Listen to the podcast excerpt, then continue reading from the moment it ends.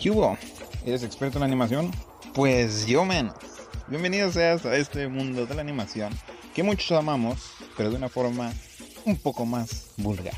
Aquí dejamos a un lado las etiquetas, donde profesionales se vendrán al barrio a contar sus experiencias, consejos y hasta chistes sobre su rol en esta gran industria de la animación. Humor sin censura y una forma nueva de ver este gran mundo, tanto digital como tradicional. Pásele a la animación de a peso, donde cada dibujo es más barato.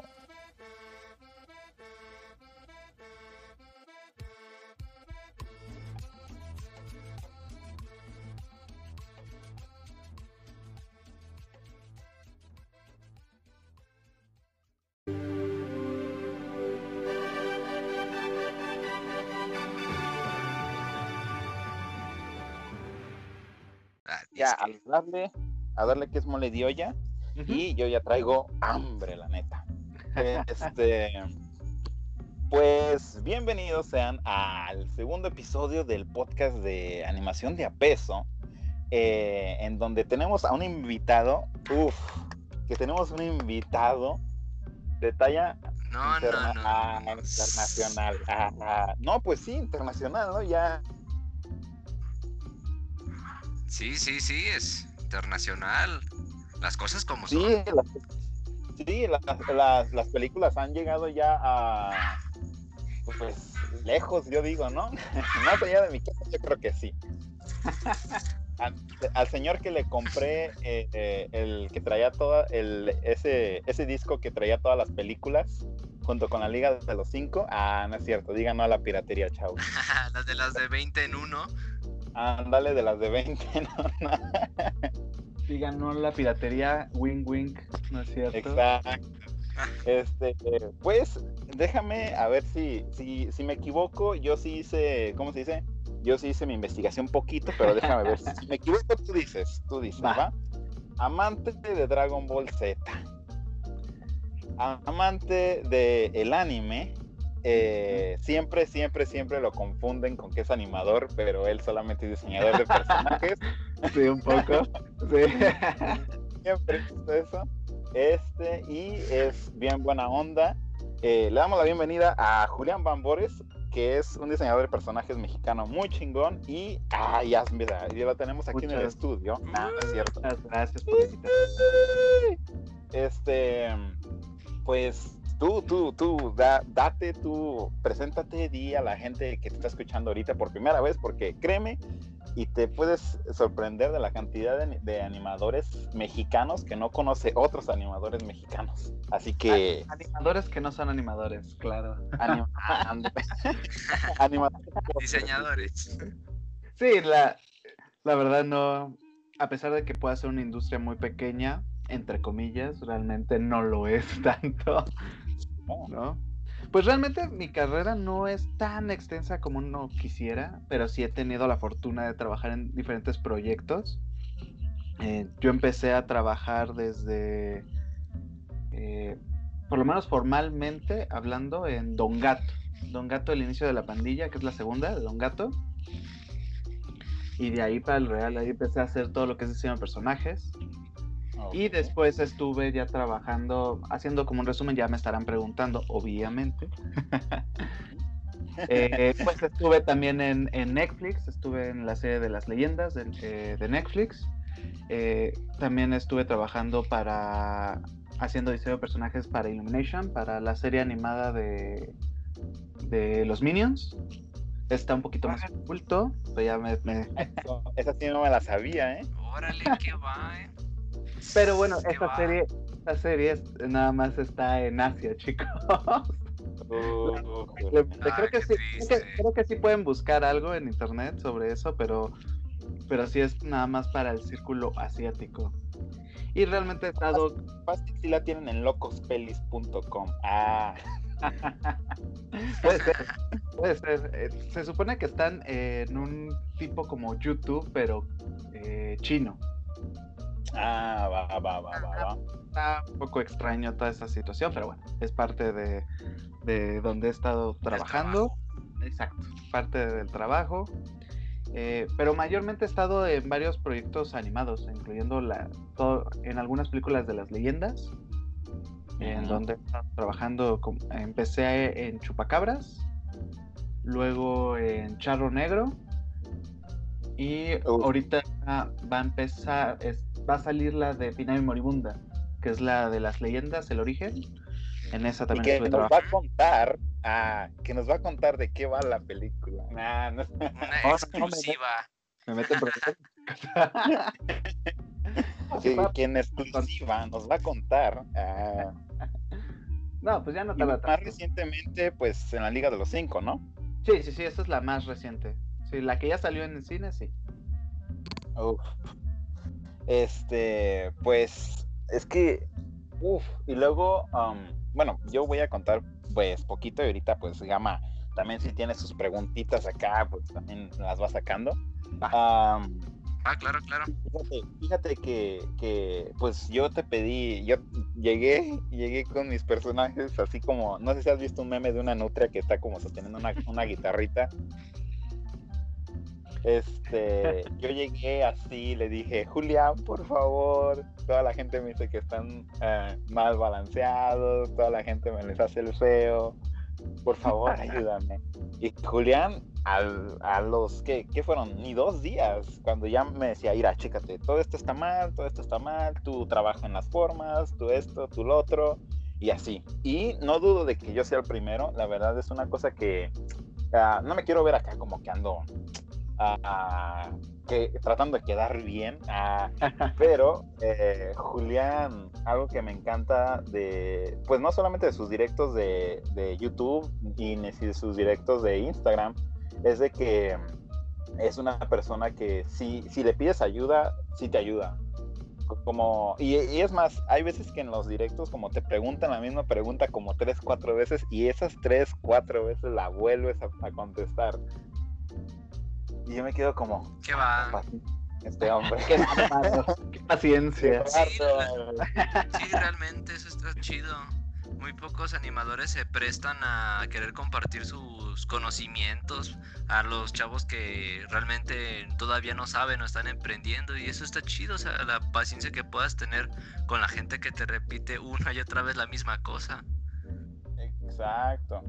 Y de hecho, otra cosa que pues en algún momento vamos a seguir hablando acá ya en la entrevista, ya más metidos, es de, eh, pues obviamente pues, tienes un Patreon donde ya tienes tú también tiempo haciendo cómics, ¿no? Sí, ya, eh, fíjate que en los cómics los tengo un poco olvidados, se podría decir. Eh, yo empecé, de hecho, a meterme en la industria del- de las convenciones, imagínate, hace, te podría decir, hace más de 10 años. Yo estaba yendo a de- convenciones. de- hay videos de más de seis donde te entrevistaban. Ah. Exacta. No, sí, sí, y hay, hay, hay contenido donde yo empezaba a hacer cómic, pero fíjate que, que el trabajo me empezó a orillar más a- hacia lo que es la industria de la animación y empecé a olvidar un poco eh, el apartado del cómic. Mm, Quiero ah, aprovechar ahora la pandemia para empezar a volver a retomarlo, que realmente es algo que, que quiero y aparte he tenido algunas pláticas también con, con una página que se llama Webtoon. Ok, No sé si lo vi. Oh, Ajá, sí. He tenido Sí, algunas sí. pláticas con ellos este, en cuestión de que me invitaron, pero como yo no he hecho na- ahorita nada de cómic y, y el formato que ellos manejan es completamente nuevo para mí, pues también se ha vuelto un poco eh, complicado, ¿no? Eh, El, el dejar Tener que adaptarse. más que nada adaptarme es adaptarme a los tiempos, ¿no? Porque eh, imagínense toda la chamba que ahorita tengo y luego volver al cómic que también requiere un trabajo en específico, digo, no lo descarto y se agradece siempre que, que a uno lo invite, eh, pero obviamente lo quiero hacer con calma y, y sin que me estén como correteando, ¿no? Entonces, hasta eso los, de- los chicos de Webtoon han sido como muy amables, por lo menos conmigo han sido demasiado amables y, y no ha habido como, más bien, ha habido como una paciencia en el sentido de, ah, bueno, pues cuando tú puedas, no hay ningún bronca, pero está padre que, que, que tengas ahí el, el, cuando gustes. La puerta ¿no? abierta. Ajá, exacto. La puerta abierta, exacto. Fíjate Entonces, que justo ayer, este, justo ayer que estaba haciendo yo un directo, porque pues eh, por fin llegué a, a mil seguidores en Facebook. Muchas gracias, les mando un saludo a todos los que te escuchan. Este, y, eh, entre estos dije, acerca- estaba hablando acerca, me estaban preguntando muchas cosas como si sabía algo de cómics y todo eso. Y yo me dije, no, pues mañana, mañana le voy a decir estas preguntas también a, a Julián a ver qué cositas, porque como dijiste, ya te, ya te retiraste un tiempo, pero ah, hay una, hay una, una aplicación que acaba de salir hace poco que es exclusiva como para contenido mexicano y latinoamericano. No estoy Ah. haciendo promoción, no pagando absolutamente Sí, sí, sí, lo vi. nada. Sí, sí, sí, lo vi. Sí, Cen- Central Fiction se llama, creo. Exacto. Ándale. Y este se me hizo interesante, ¿no? Como para muchos de las personas que van empezando como a hacer cómics y esas cosas, este, pues que se inspiran, ¿no? De saber de que puede, cabe la posibilidad de que por lo menos ah, pueda estar la- tan accesible como es en una app. Este, y bueno, pues ahorita ya que dijiste de que ya estabas, ya sabías acerca de esto, pues solamente quería estar seguro, ¿verdad? Pero ah, una, una de las preguntas que yo tenía era acerca de, ah, pues, ¿cómo, inicia- cómo iniciaste, no? O sea, ¿qué, qué fue lo que, lo que te inspiró a decir, ah, ¿sabes qué? Yo, yo quiero ser diseñador de personajes o quiero meterme en la industria. O sea, ¿qué fue, ¿cuál fue el momento que, que como el inicio, no? Pues realmente fue, mira, completamente sincero, y creo que siempre lo ando diciendo, pues es- realmente fue una casualidad.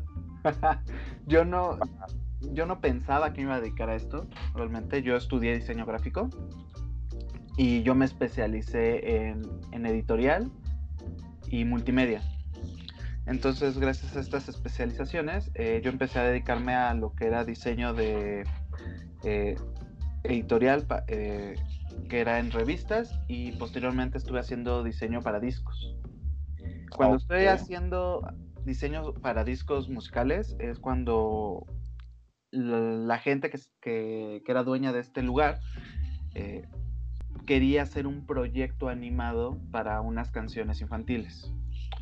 En ese momento pues yo no sabía nada de animación, tenía muy poco haz cuenta, lo máximo que yo había que yo sabía de animación era lo que había estudiado en, en la universidad. Pero pues realmente cuando yo estudié yo salí de la universidad en el 2007. Entonces, ya se podrá imaginar, en esa época la animación no era en esa la animación era más eh, enfocada a páginas web, no estaba enfocado a nada referente a series o películas, nada. Sí, Eh, no, porque pues, en realmente entonces era lo de Bobo Cartoon y Vete a la Ver y es, todo eso. ¿no? exactamente, la industria era muy joven realmente en lo que es el contenido web de esa, de esa índole. Entonces, cuando empecé, se empezó a generar este tipo de contenido, eh, fue cuando contrataron a, a un chico que es un muy buen amigo mío, eh, que se llama Ricardo Lozano, que él eh, había trabajado en Anima, él había estado animando para el, el Chavo Animado. Entonces, eh, él me empezó como a instruir eh, todo esto de, de la animación eh, de cutout que era en Flash, porque era prácticamente lo que se hacía en esos momentos. Cuando se hacía el, el chavo animado, se animaba en Flash completamente. Entonces eh, me empezó a instruir de cómo se animaba, cómo se, ama- se armaban los personajes para poder trabajar este tipo de contenido que estábamos haciendo. Eh, después de algunos problemas que hubo en, en el trabajo, que ya no, ya saben, problemas monetarios que suelen haber eh, luego en algunas empresas, este chico se va y yo me quedo, pero sigo como trabajando de diseño. Realmente eh, lo vi como un, un, un buen acercamiento y pues como que seguía como esa cosquillita, ¿no? De, ah, habrá estado padre haber seguido con el proyecto o algo por el estilo. Después de un tiempo, que realmente no fueron tantos, fueron unos pocos meses, me llama este chico y me dijo, eh, para decirme que había un, una propuesta eh, para, para un youtuber famoso, que era famoso en esa época, creo, que todavía sigue siendo famoso, que es el Wherever Tomorrow. Me. Ah, yo, me. No, sí. yo ya sabía de quién habla y yo. mm. Eh, bueno, eh, ¿Quién con, la, con la historia de youtubers hablamos después, pero pues en ese entonces sí, eh, el, el Wherever Tomorrow, pues yo a cada rato. Exactamente. Me gastaba Entonces- mis cinco pesos en el internet público. Entonces fue cuando yo entro con el Wherever ah, y empiezo a hacer ah, algunas cortinillas para sus programas, porque él tenía, aparte de su programa normal de YouTube, tenía, tenía otras cosas que hacía con su crew. Entonces, prácticamente Sí, lo sí, que sí. nosotros éramos un equipo como de, éramos seis personas, y entonces entre estas seis personas eh, íbamos a hacer una nueva serie animada para web, que se llama Soy un zombie. La empezamos, empezamos a hacer este contenido para el wherever, pero el gran problema que radicaba este, este contenido es que no se nos daba el crédito. La idea caray. de eh, Javier Talán, que era, es, era el representante de, del wherever, y seguro lo han de ubicar, creo que fue un todo un desmadre en algún momento. Ah, sí, de los contratos. Eh. Exactamente, era, Sí. era nuestro jefe realmente, Javier Talán. Entonces, eh, nosotros empezamos a generar esto y él lo que él quería era dar esta ilusión de que todo este contenido que se hacía animado eh, lo hacía el wherever, no nosotros. Ah, Entonces, no quería, no quería que se, que se hiciera esta onda de... En el momento que queríamos poner algún crédito, había conflictos, ¿no? Pero bueno, en ese momento pues realmente todos estábamos aprendiendo, bueno, por lo menos la mayoría, había gente que había trabajado en Anima y, y que empezó a entrar y se empezó a salir del proyecto. Entonces ya, ya como al final de, de, todo esto del wherever, es cuando a mí me contactan de Anima Studios para hacer una prueba para personajes. Eh, Yo en ese momento yo no sabía de qué era la prueba y lo único que a mí me dijeron, no, pues es que nos gustó mucho tu portafolio. El portafolio lo tenía yo en Tumblr. Ok. Entonces, prácticamente lo que me dijeron, nos gustó mucho lo que haces, queremos que hagas una prueba y queremos que hagas un perro gángster. Y no solamente es diseñarlo, tienes que hacer el giro. En ese momento, pues yo no tenía como un conocimiento más allá de lo que estaba haciendo con el zombie y previamente con, con, con mi amigo, ¿no? Entonces, en el momento que hago esta prueba, fue cuando me llaman y me dicen que me había quedado. Y no solamente me había quedado, sino que también había, le había, les había gustado mucho mi estilo y la forma en la que me había adaptado muy bien al, al estilo de Hanna Barbera. Wow. Entonces me dijeron que, que yo iba a ser el, eh, iba a dedicarme al, a diseñar todos los personajes, pues iba a aplicar mi estilo dentro de la película. What? Entonces es cuando Qué ya me entero de este proyecto y es cuando ya empiezo formalmente como diseñador de personajes. Ahí es donde yo ya eh, empiezo a trabajar y no solamente eso, sino que ya me dicen que yo tengo que escoger personas para que trabajen conmigo y es cuando yo conozco a por fuera, yo ya lo conocía desde antes a César, a César Vergara, que de seguro lo ubican de, de Instagram. Es Sí, bastante sí. famoso. Eh, a él yo lo Sí. conocí de antes de, de, de estar ahí en Anima porque yo lo conocía de las convenciones. Entonces yo lo invito y es cuando él empieza también a entrar a, a- a la industria. Ya posteriormente él se iría a España a trabajar en videojuegos, a hacer diseños para videojuegos y yo me quedaría haciendo, eh, siguiendo trabajando para, la industria ¿no? de la animación. Y prácticamente es como eh, eh, empieza mi carrera re- realmente. Empieza de manera un poco informal con el zombie y ya de manera formal y ya bien, bien establecida con Anima, este guion, Don Gato y la. Y de ahí para el real. ¿no? Ya prácticamente estoy un poco más de ocho años en, en, en Anima. No, y, y luego lo, lo que me gusta más es de que todo suena como que pasó como, como con mantequilla, ¿no? Como, como, o Pues, sea, fue una cuenta, suerte. como- Pues realmente todo fue mu- una suerte porque yo no lo estaba buscando, realmente fue más como en el sentido de nos gustó tu trabajo, eh, es algo que vimos en, en la red y es algo que por lo general siempre menciono, que mucha gente me, lo- me lo pregunta, que, que les da miedo subir su trabajo en internet o que, o que pone su perfil en, en privado, cosas por el estilo, pues así no te ve la industria. Y de hecho hace poco me pasó igual, eh, estoy ahorita trabajando de freelance para Nickelodeon. Estoy haciendo un, piloto para, para una serie. y de igual manera me contactaron gracias a, al Instagram. Si yo no hubiera tenido un Instagram o un perfil eh, público, en ningún momento me hubieran podido conocer ni encontrar. Entonces es, es, un, es una ventana realmente. Cuando ventajas y es- desventajas. Sí. Sí. No, y sí es cierto, porque, eh, bueno, pues e- es, es eso, ¿no? Como la clara, eres como la clara representación de que si pones tu trabajo allá afuera, por lo menos una persona, una persona va, a verlo y va a decir, oye, esto está, interesante y acá, este, y pues, obviamente nos estás contando de que, ah, pues fíjate que pasó así, que pasó así, así, así, esto y lo otro, pero pues a través de tu cabeza y a través de las cosas que tú estabas pasando en ese momento, o sea, ¿qué, qué tú estabas, o sea, qué pasaba por tu mente? ¿Cómo asimilabas todo esto que estaba pasando? Como ah, en algún momento decías, ah, pero es que pues yo estaba estudiando para esto, o, o me gustaría seguir enfocado en esto, o decías, no, pues a lo que venga ya, si, si esto les gusta y si para eso estoy siendo bueno, adelante. Pues siempre hay un estrés. Yo creo que eso es muy normal. eh, hay un estrés es, de sa- no saber si vas a dar el ancho. Yo creo que es algo muy común. Y más si es algo que nunca has hecho antes. Y, y la verdad, fuera de eso, como siempre tenía esa cosquillita de, de hacerlo, es como que al tener esta oportunidad dije, pues es que no voy a tener otra, ¿no? Eh, obviamente, Sí, te arriesgaste. es que si no- vámonos. es que si uno no se arriesga, te vas a quedar siempre con esta, con esta incertidumbre si habrá funcionado o no. Es mejor intentarlo y, y- y si fallas, decir, bueno, fallé por esto, a decir, bueno, es que nunca lo intenté por miedo, ¿no? Entonces siempre, Sí, siempre eso es lo, lo chido.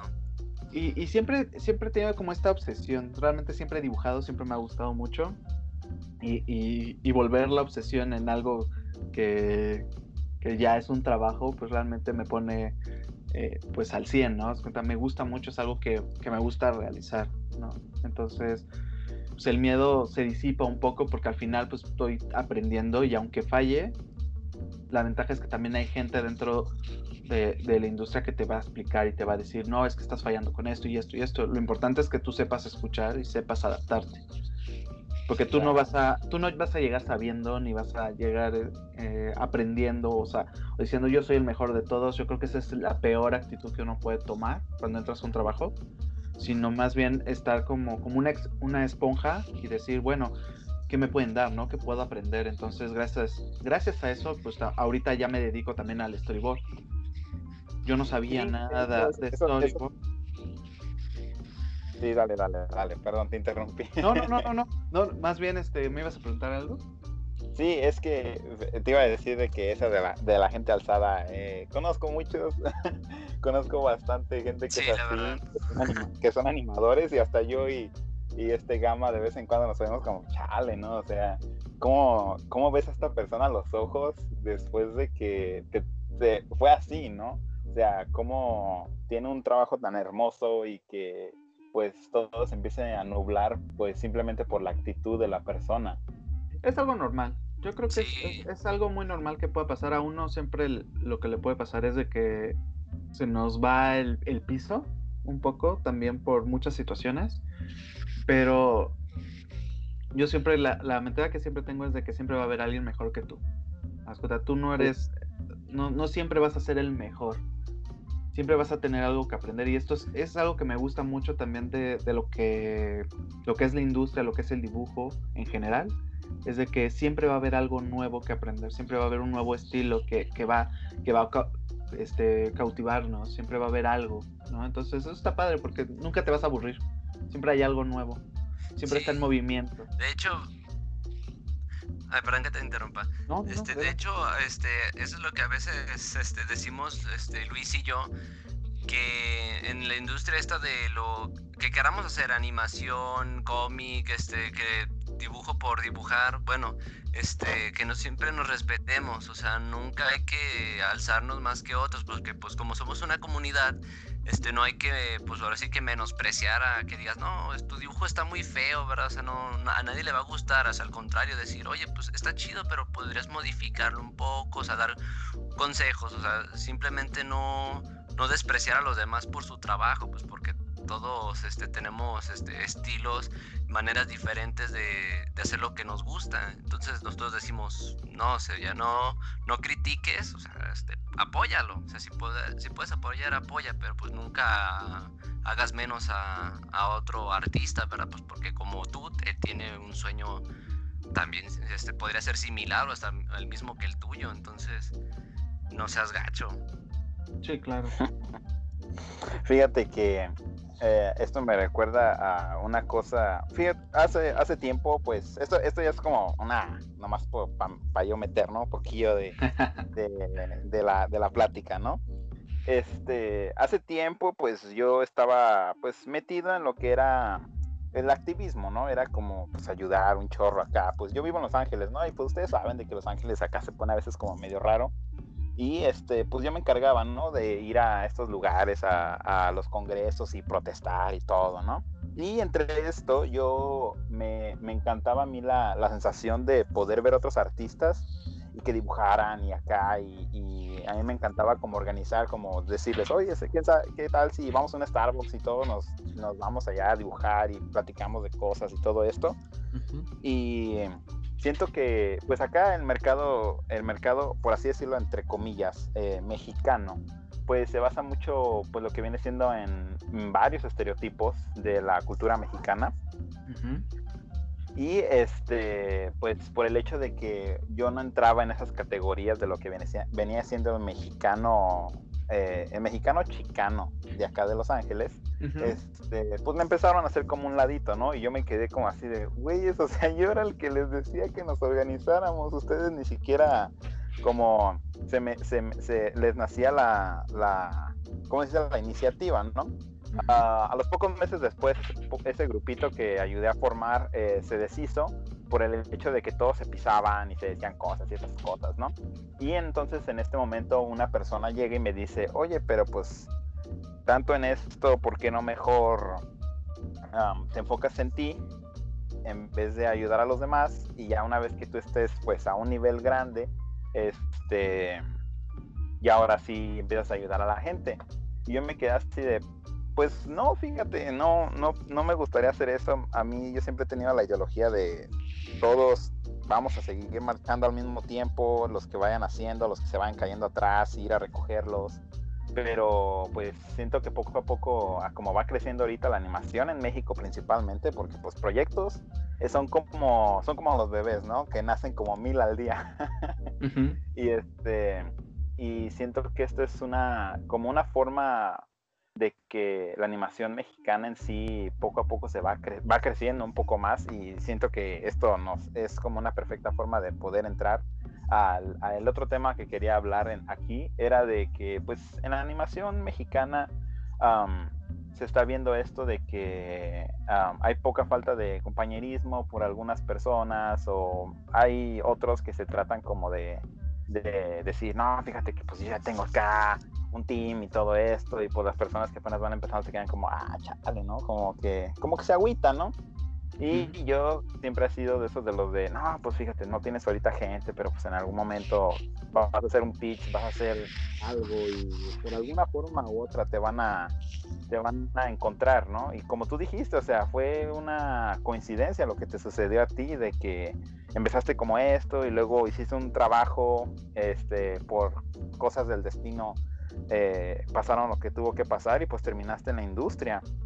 Tú ahorita, como qué sería, ¿no? Como tu, tu visión acerca de lo que viene siendo la animación mexicana en sí. Tú, date, tú puedes decir lo que gustes, ¿no? Este, ¿cuál, ¿Cuál sería tu opinión, no? Muy personal de ti mismo. Ah, ya trato de darle vuelta, ¿no? pues realmente la industria eh, es, no podría decir que es una industria joven, porque ya tiene muchísimo tiempo, pero sí va en constante crecimiento. Yo creo que es algo que está padre, pero también tiene sus contras, ¿no? Yo creo que también está un poco viciada en algunas cosas, algunas, eh, en algunos aspectos, eh, y no tanto de, no, no siempre radica de, de, la empresa en la que esté.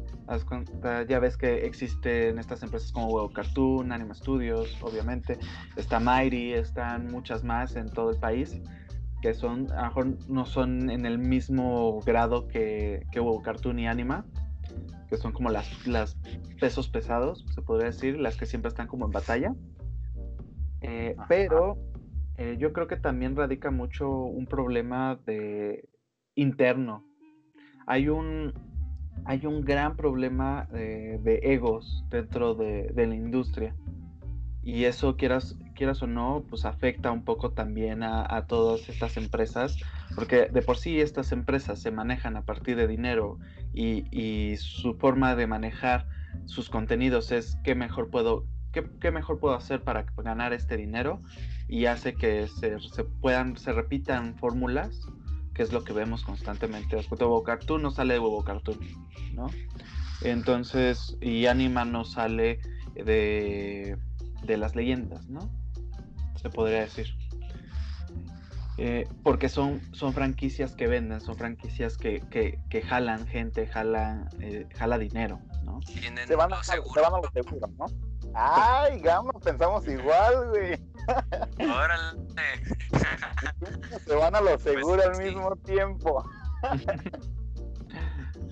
Y, pero el gran problema que, que, yo creo que pasa más es dentro de la, la, gente que entra y con estos egos de yo soy el mejor y como yo soy el mejor me tienes que pagar mejor. ¿No? Yo es que no me, no me pagan casi, es algo que siempre se escucha adentro. ¿no? O no me merece la, la, la, empresa, o no es esto, o no es lo otro.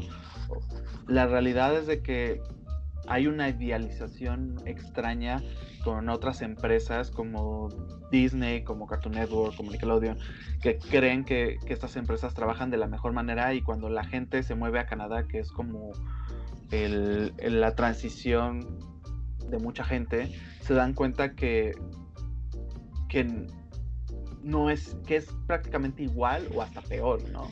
El trato, la, las deshoras, todo, ¿no? Y más porque uno es foráneo. Y eso, eso, es, eso es algo que, fíjate, yo pensé que, no, no pensé que se iba a poner así ese era el tema, pero ahorita ya, ya tengo planeado una forma en la que ya vamos a tratar de relajar las cosas pero solamente para seguir con esto, porque pues a mí también, yo pues estoy en Estados Unidos, ¿no? Uh. Este, yo he visto uh, cómo, uh, es más, no es por andar yo amando, pero hay un libro que se llama Mexicoland, uh -huh. eh, escrito por Jaime Alfonso Sandoval, que es un escritor que, uff, no por pulir rifle, pero la neta, a mí me encanta. Este, y escribió este libro, ¿no? Se llama México Land y básicamente narra lo que viene siendo como una exageración uh, a lo que viene siendo lo que hace México y lo que hace Estados Unidos ante la manipulación de la cultura mexicana. Uh -huh. Simplemente por el hecho de que quieren traer los estereotipos más fuertes, que saben que va a vender y pues vender colchas, zapatos, animación, películas con Frida Calazos y Diego Riverazos, zarapazos con mariachi y todo, simplemente porque saben que esa es la imagen internacional de México y saben que va a vender. No, pues tenemos el claro ejemplo de, de Coco. Sí. Coco vende que... y vendió mundialmente, pero porque está vendiendo también una cultura. Y bueno, una, una de las cosas que me dolió, no me dolió, ¿verdad? Pero, ¿o te ibas a decir algo, Gamadi? No, no, que estaba. No, es cierto. Que. Como que te corta, chavo. Que, que,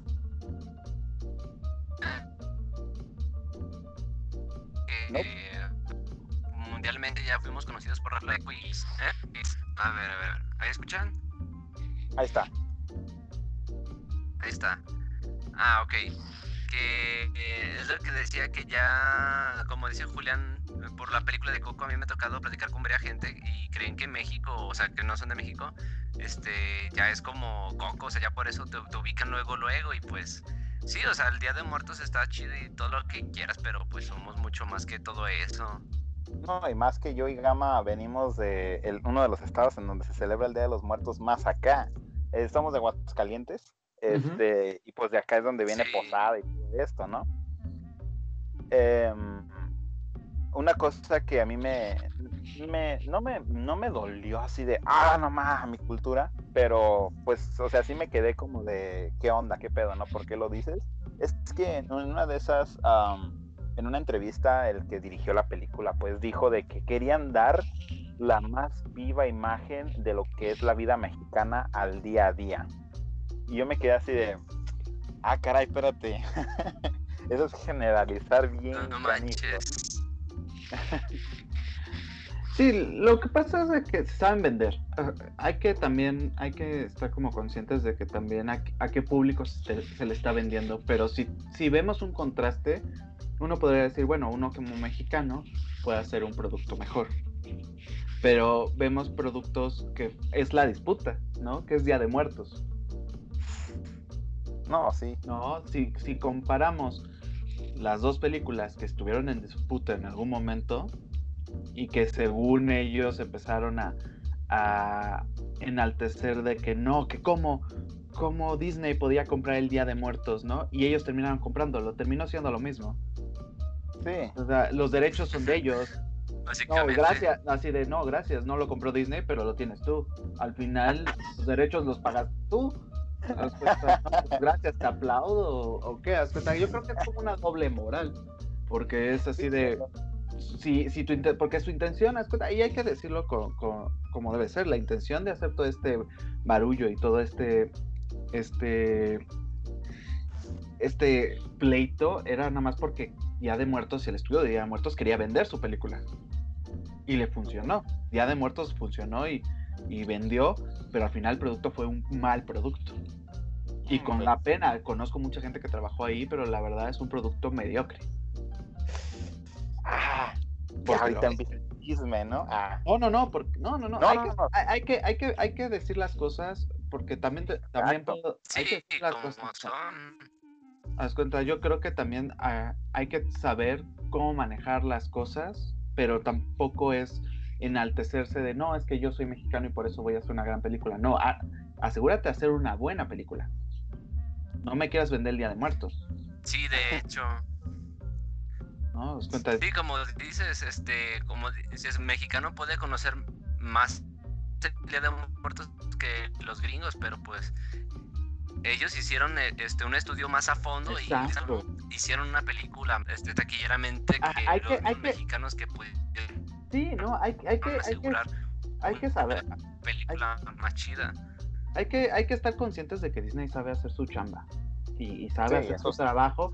Y si necesita hacer este, llevarse a, a, todo su equipo a África, se la lleva a África para, estudiar a los leones y a estudiar a, todos los animales.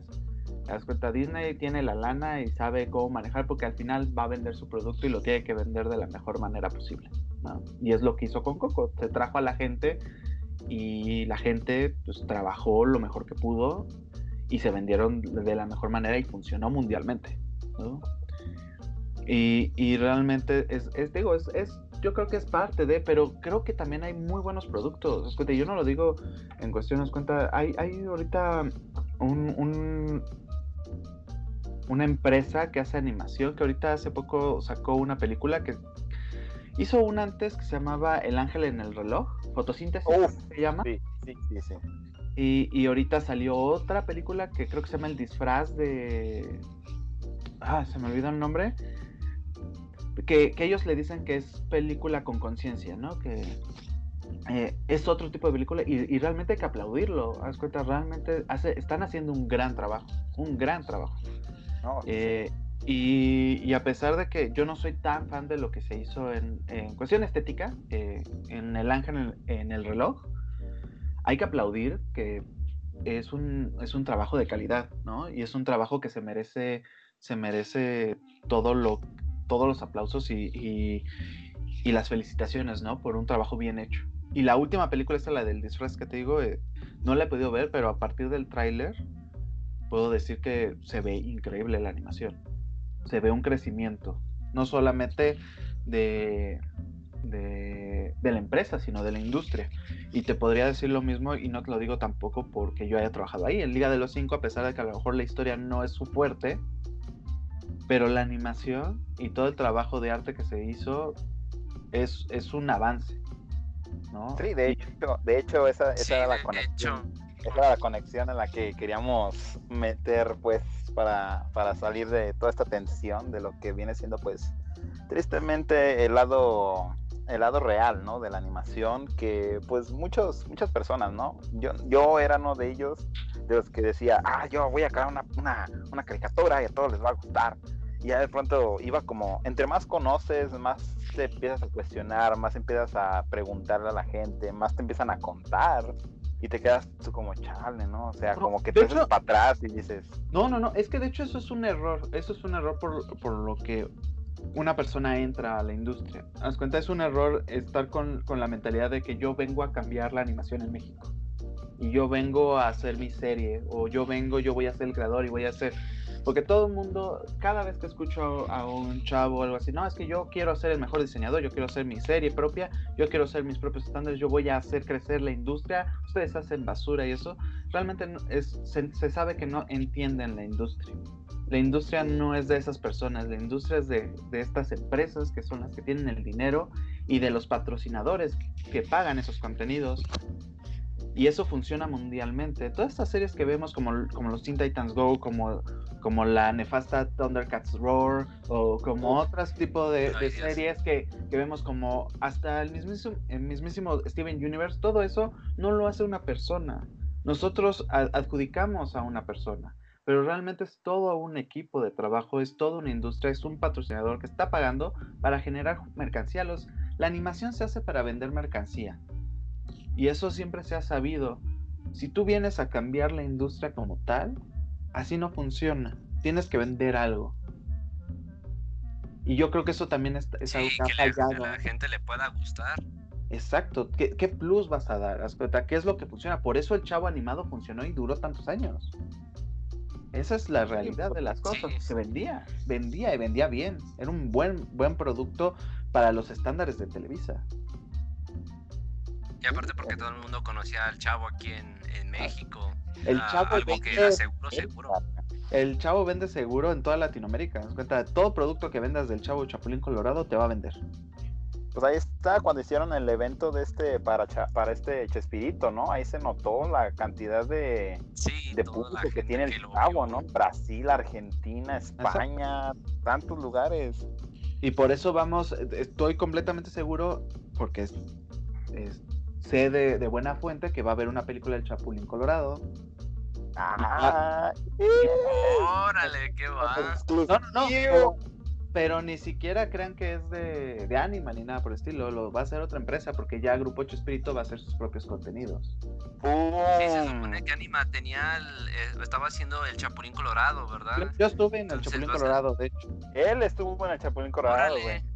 Órale, qué Sí, va. él- Pero entonces dices los- que va a ser otra otro estudio, ¿verdad? Totalmente diferente. Alguien más va a tomar el trabajo de hacer la película. Sí, lo que pasa es que el Grupo 8 Espíritu ya quiere hacer sus propias cosas. Ya se, un- se fusionó con un estudio de animación, por lo que yo tengo entendido. Puede ser que me esté equivocando. Digo, no, es un supuesto, les quiero decir, es un supuesto, que no lo sé. Y Ah. también ya llevan años. Supongamos que. ah, Supongamos, exacto. No, de hecho, llevan años tratando de, de- de hacer esta película. Años. Haz cuenta, no sé si siga, eh, siga en pie, pero lo que yo sé en algún momento es que seguía, querían hacer este tipo porque ellos saben que vende. Haz cuenta, son franquicias que vamos a seguir viendo. Van a seguir saliendo. Si no lo hace Anima, lo va a hacer otra empresa. Y eso es un. Oye, oye, perdón, una, una pregunta. Quiero saber, este, ¿tú sabes el por qué se ha detenido tanto? ¿Será, este, qué será lo que no ha podido, este, llevarse a cabo la película? Como dices que ha llevado tanto tiempo, ¿se ha retrasado o es eh, ahora sí que el tiempo de planeación que se ha tenido de la película? No sabría decirte, la verdad no, no sé, puede ser dinero también por cuestiones monetarias, pueden ser por cuestiones de, de, que están esperando soltar este, licencias, porque como salió la serie animada, puede ser eso, que quieren saltar un, soltar un poco lo que tiene agarrado Televisa. Televisa, Televisa tiene mucho que ver también con todo esto, entonces eh, hay, hay muchos factores por los cuales aparecen ciertas, ciertos contenidos. Es como lo de las leyendas. Las leyendas de Netflix es un producto completamente diferente a las películas. Y, y, y, no es porque Anima no, lo, lo, haya decidido así, sino Netflix lo pidió así. Y Netflix pidió por eso que la segunda temporada, entre comillas, este, fuera como un reboot, porque realmente es un reboot, por eso todo se ve completamente diferente, porque Netflix lo pidió. Sí, el cambio de personajes y diseño, ¿verdad? Y todo fue por, por Netflix, realmente, Netflix lo pidió.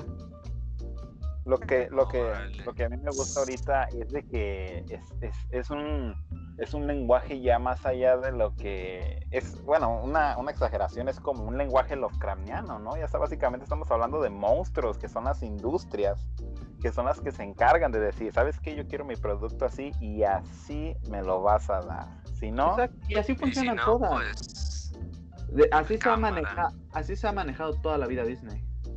Toda la vida. Uf, y sí, ¿eh? eh Bastante que... Ese, el amor-odio que tenemos por Disney.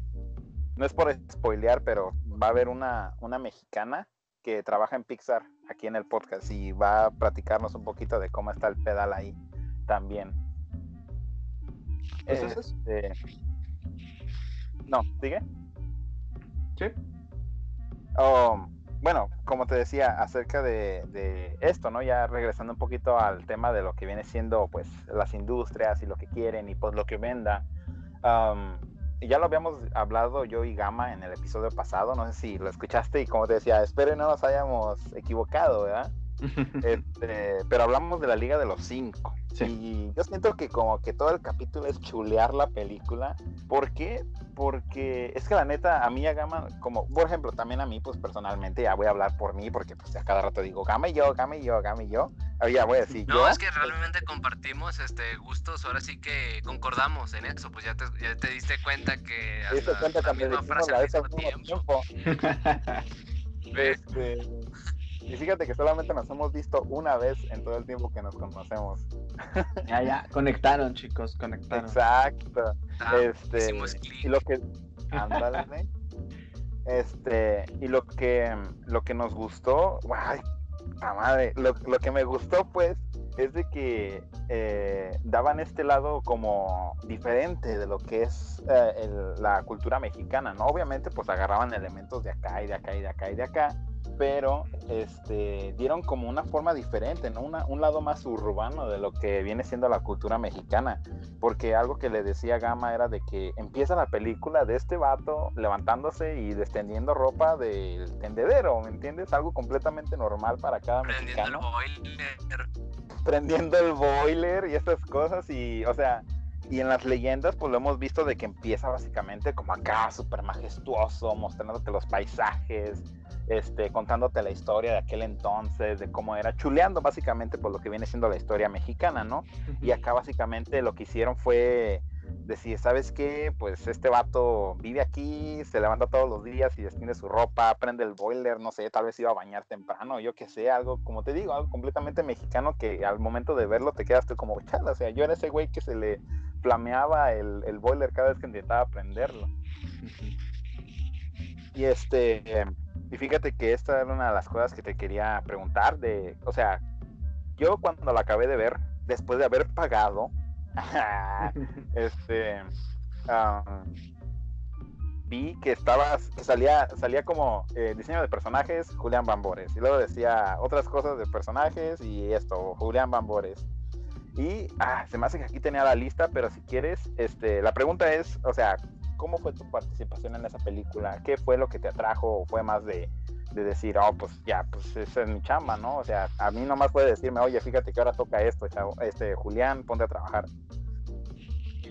Fíjate que cuando estás dentro de, de, la empresa, ya es como muy diferente la situación de cuando estás fuera. ¿no? Das cuenta, digo, es una idealización de pensar de que uno va a elegir los proyectos, ¿no? Yo elijo tal o, elijo tal. Sí hay un poco de eso, un poco de que yo puedo elegir el proyecto en el que quiero estar. Y realmente yo tuve la fortuna de trabajar desde un inicio con la liga, desde el aterrizaje de los personajes. Yo no soy el diseñador este, per se de, la, de la película, pero estuve muy adentro, este, aterrizando a los personajes, haciendo todo el desarrollo, que fueron giros, expresiones, cosas de estilo, para los personajes. Entonces, eh, prácticamente lo que, lo que está padre es de que a lo mejor, si cuando ya estás dentro, es de tal mes vamos a iniciar nuevo proyecto y va a ser esta la película, ¿no? O esta serie. Y entonces pues dices, ah, bueno, hay que seguir. Entonces vas siguiendo como el mismo flujo, ¿no? Vas como en un río y vas encaminado, ¿no? Vas a, ah, ya va a acabar esta, esta película, vámonos con otra, ¿no? Y entonces vas como más en ese, en ese mood, ¿no? Obviamente entras a, a la película, tienes que resetear completamente todo lo que tenías del anterior, porque son otros procesos, es otro director, es otro equipo de trabajo por completo y siempre va a ser un reto, ¿no? Y como te digo, yo, yo tuve la fortuna de estar en varios de los procesos, eh, también por, por la cuestión de que como yo ya tengo el conocimiento de varias cosas, también los mismos equipos me van como jalando. Digo, no es, no es por enaltecer, este, ah, yo soy el chingón o no sé qué, pero eh, podría decir que yo soy como más fácil de adaptarme a los, a, los estilos, a las formas en que se manejan. Entonces... que eso es muy, muy importante, ¿no? O sea, como dices, tienes que olvidarte del director pasado y tienes que adaptarte a, a lo nuevo, pues porque no van a manejar el mismo estilo. Y fíjate que he visto que muy poca gente logra hacer eso, o sea, adaptarse, que dices, ya quita el estilo cartoon, vamos a meter un estilo más humanizado y tienes que saber manejarlo. Exacto, e, es, es, es más que nada eso, es, y siempre cuando me, me dicen, no, es que necesito aprender un estilo, pero me quiero dedicar a la industria, es cuando los detengo en seco, porque les digo, no, es que eso no se determina el ser diseñador de personajes. Diseñador de personajes no solamente es hacer tu estilo, es poder adaptarte a otros estilos, o tener esa facilidad de clic para decir, ah, borrón y cuenta nueva, ya estoy con un nuevo director. Entonces tienes que tener esas pláticas con el director y meterte de lleno con él, porque si no, no empiezas a funcionar. Yo, yo he visto mucha gente que es muy buena en su ramo, es muy buen dibujante, es muy buen diseñador de personajes, es muy buen eh, concept artist, muy buen animador y demás, pero no se sabe, no se sabe adaptar o no quiere adaptarse. Y lo que termina pasando es que se suelen tronar o se terminan yendo. ¿Les cuenta? La, la, misma industria les dice. trabajo no les sirve. Exacto, no, no, dan el, no dan el ancho en el tiempo ni en la calidad. Entonces terminan saliéndose, inventando más, por eso luego termina, terminamos escuchando mil veces gente que dice, no, es que pinche anima o, o pinche cartoon no me, no me, no, me respeta, no me paga lo necesario. No, chavo, pues es que no diste el ancho, no, no pudiste. Sí, no haces el trabajo que ellos necesitan. No, cuenta, la, la, la empresa ya se maneja de una manera. Si tú no puedes, van a contratar a alguien más que sí va a lograrlo. Y entonces, en algunos casos es lo que pasa, que, que, uno ya está trabajando y a mí me pasa mucho de que de repente me dicen, eh, no, pues es que se me fue el diseñador de props, ¿no? Un diseñador de los que hace props. Este, tú puedes hacerlo, te hacen la prueba, lo logras, dices, ah, pues métete. Y entonces ya te entras y empiezas a hacerlo. Es la manera de, conseguir estos, eh, las plazas, porque ellos saben, empiezas a generar una vista positiva dentro de la industria, es decir, es que él sí puede. Y entonces a veces ya ni siquiera contemplan al otro, te contemplan a ti porque saben que tú lo vas a lograr a la primera y rápido. Entonces se van a lo seguro. Es por eso que es algo también acá, pues, bueno, uno de mis profesores que, siento que es el, ha sido duro conmigo por el hecho de que sabe de que, pues, no de que de que estoy yo fallando, ¿me entiendes? O tal vez sí, la neta. Pues, ah, ya, si estoy fallando ahí no hay pedo. Pero una, de las cosas de que, las que me ha dicho mi profesor eh, se llama Héctor Rivas y él trabajó pues, en películas como ah, Bichos, eh, trabajó en la película de Wally, eh, ¿qué más? Oh, en Kingdom Hearts también trabajó ahí y este y me dice él acerca de que es que yo veo a estos estudiantes de que es del Salvador Así que pues es, yo soy el único de los estudiantes con los que hablo español y dice, es que yo veo a esos estudiantes y todos tienen el estilo de anime, el estilo de anime y no salen de ese estilo. Y yo los que les platico y los que les digo es de que tienen que saber, eh, ¿cómo se dice? Adaptarse a los diferentes estilos que te van a ir pidiendo en la industria. Si de verdad te quieres meter en la industria de, la, de aquí en América, esa es una de las cosas fundamentales, justamente lo que acabas de decir ahorita. Pero pues obviamente este profesor me lo dice como más serio, no tan buena onda como lo acabas de decir tú. Este, pero sí, este, esa es una cosa también que te quería preguntar, ¿no? Que viene obviamente a la par de lo que viene siendo la adaptación de estilos. Es eh, estos, estos estudiantes de animación que están con una influencia del anime tan fuerte que como que se quedan estancados, ¿no? Que se quedan estancados en ese estilo y en ese estilo y en ese estilo. y, y de ahí no salen y pues obviamente tienen la ideología como cualquier otro animador de en algún momento poder tener la oportunidad de estar en la industria. Sí, claro. ¿Tú qué, tú qué piensas que me cayó una pedrada. No, pero pues tú, eso es lo que iba, eso es lo que iba a la otro, ¿me entiendes? De que hay personas que sí saben darle como el giro, ¿no? El giro a, ese estilo y por lo menos utilizarlo como influencia. Este, y hay otras personas que no, hay otras personas que literal solamente dibujan los personajes exactamente como están ahí y vuelven a hacerlos y vuelven a esto y a lo otro. Este, y pues como te digo, o sea, yo aquí, este, yo soy una persona con que le gusta la animación y que tiene un chingo de ignorancia. Así que, pues, ¿qué sería tú, o sea, tu, tu opinión acerca de eso? Pues, algo, ah, es parte de lo que les comento de los egos.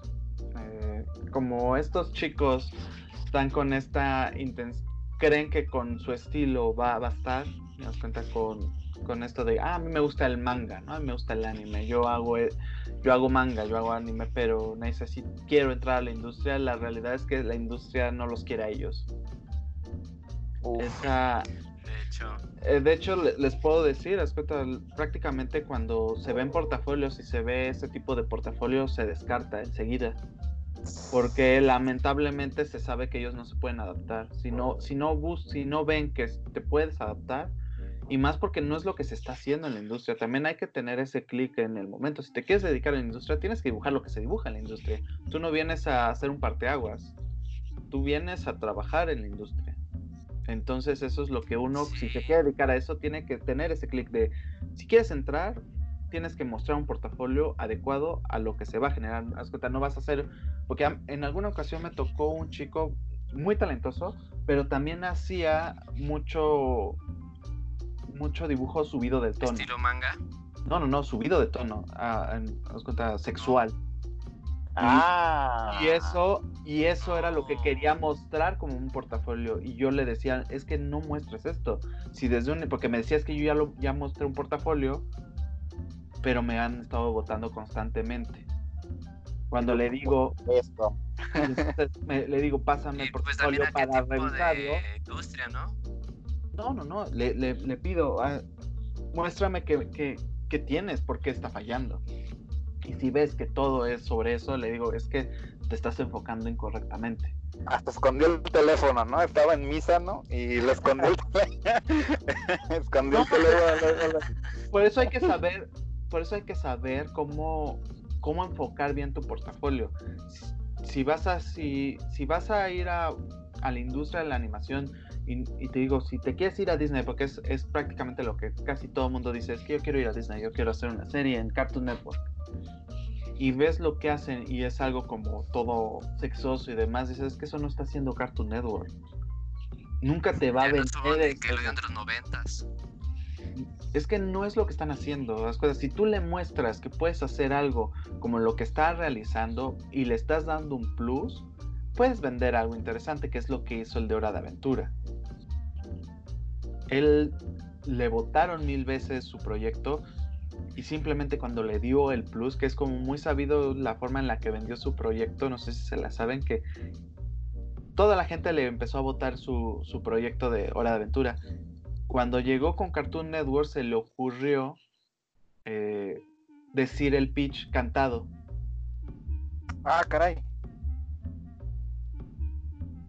Y de Creo que sí lo había escuchado lo hizo cantado y es prácticamente, obviamente con más y menos, pues lo que es el intro de la de, de la serie. De la, eh, de la caricatura, sí. Exactamente, entonces, pues ahí fue cuando Cartoon Network dijo, esto es lo que me gusta.